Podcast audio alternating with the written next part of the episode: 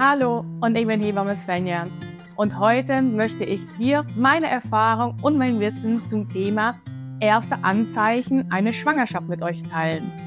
In dieser Episode werde ich die häufigsten Anzeichen einer Schwangerschaft vorstellen und natürlich Tipps geben.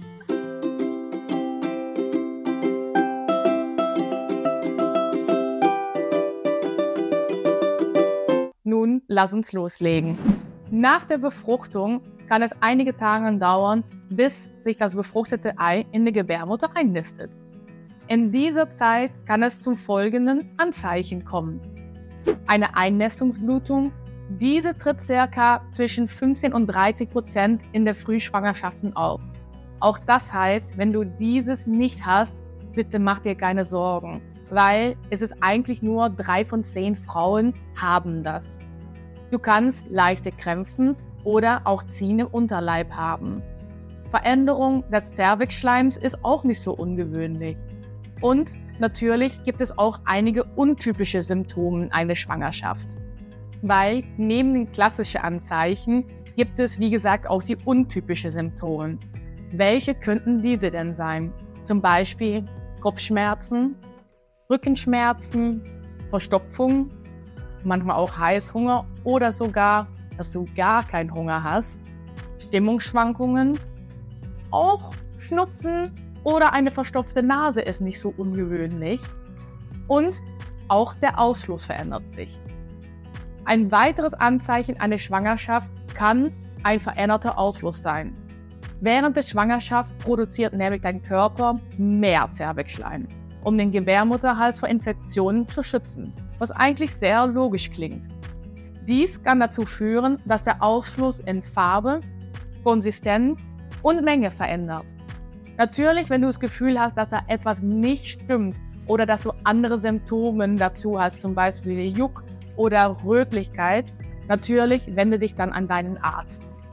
Was ich verstehen kann, ist, dass du so schnell wie möglich wissen möchtest, wann du schwanger bist. Und du möchtest natürlich so früh wie möglich merken. Was sind dann wirklich die ersten Anzeichen einer Schwangerschaft? Weil wir können kurz nach der Befruchtung schon auftreten. Allerdings sind diese Anzeichen sehr individuell und können von Frau zu Frau unterschiedlich sein. Das heißt zum Beispiel auch, wenn du deine Freundin fragst, welche Symptome sie hat, dass du nicht per Definition die gleichen Symptome haben musst. Ein Schwangerschaftstest kann frühestens ab der ersten Tag der ausgebliebenen Periode zuverlässig Ergebnis liefern. Ich weiß, man testet auch manchmal viel früher, weil man einfach wissen möchte, ob man schwanger ist. Und das wird dann auch gemacht mit einem Schwangerschaftsfrühtest. Aber trotzdem, wenn der negativ ist, kann es trotzdem sein, dass du den Test zu früh durchgeführt hast. deshalb wiederhole den trotzdem, wenn deine Tagen ausbleiben. Wie kannst du denn merken, dass du schwanger bist ohne Test? Es gibt verschiedene Anzeichen. Ich habe schon einige vorher genannt aber ich würde da nochmal weiter drauf eingehen.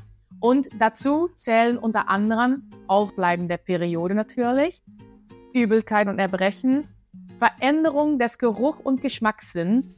Das kann auch wirklich sein, dass du einige Sachen gar nicht mehr sehen oder riechen kannst. Und empfindliche Brüste. Manchmal ist es aber auch schwierig, weil diese Symptome auch für andere Ursachen hindeuten können.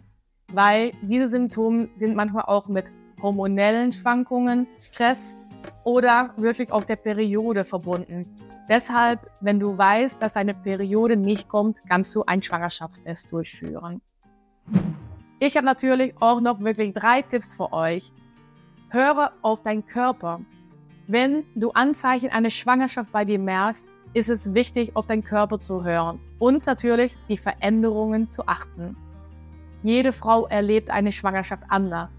Daher ist es entscheidend, auf individuelle Bedürfnisse einzugehen. Tipp Nummer 2. Suche Unterstützung.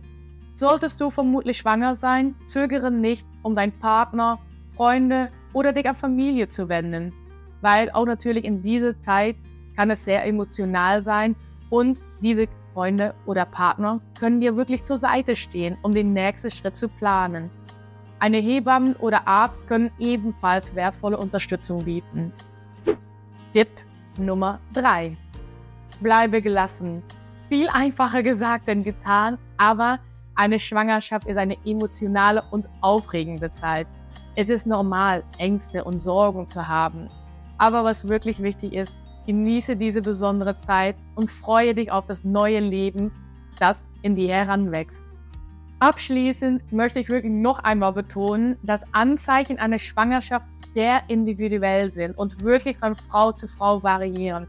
Ich weiß, man möchte einfach alles wissen und googelt alles, sucht alles auf, welche Schwangerschaftssymptome man haben kann. Man fragt sogar Freunden, was die haben, aber weiß einfach, wenn die einige Symptome hatten, muss das nicht per Definition heißen, dass du die auch hast. Wenn du der Verdacht hast, schwanger zu sein, mach dann einen Schwangerschaftstest beim Ausbleiben der Perioden. Ich hoffe, diese Episode könnte dir einige Fragen beantworten und natürlich dir einen Überblick über die möglichen Anzeichen einer Schwangerschaft geben. Als deine Hebamme stehe ich natürlich jederzeit zur Verfügung, um dich auf deinen Weg zu begleiten und dich natürlich so best wie möglich zu unterstützen. Liebe Grüße und bis zum nächsten Episode, Svenja.